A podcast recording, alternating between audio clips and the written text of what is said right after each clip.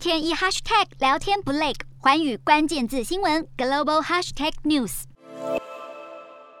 华尔街股市主要指数今天都收低，科技股在投资人担心升息的氛围中下挫，结束因假期而缩短交易的本周，美股明天因为耶稣受难日休市，美股四大指数全数收黑。道琼指数下挫一百一十三点三六点，收三万四千四百五十一点二三点；纳斯达克下跌两百九十二点五一点，收一万三千三百五十一点零八点；标普五百下挫五十四点零零点，收四千三百九十二点五九点；费半指数下跌九十一点零九点，收三千零二十八点二二点。欧洲股市方面，欧洲主要股市今天收高。欧洲中央银行政策立场大致维持不变，并示意未来几个月将稳步减少经济刺激措施，促使市场减少压注今年将升息。欧洲三大股市全数收红。英国股市上涨三十五点五八点，收七千六百一十六点三八点；德国股市上扬八十七点四一点，收一万四千一百六十三点八五点；法国股市上涨四十七点二一点，收六千五百八十九点三五点。以上就是今天的欧美股动态。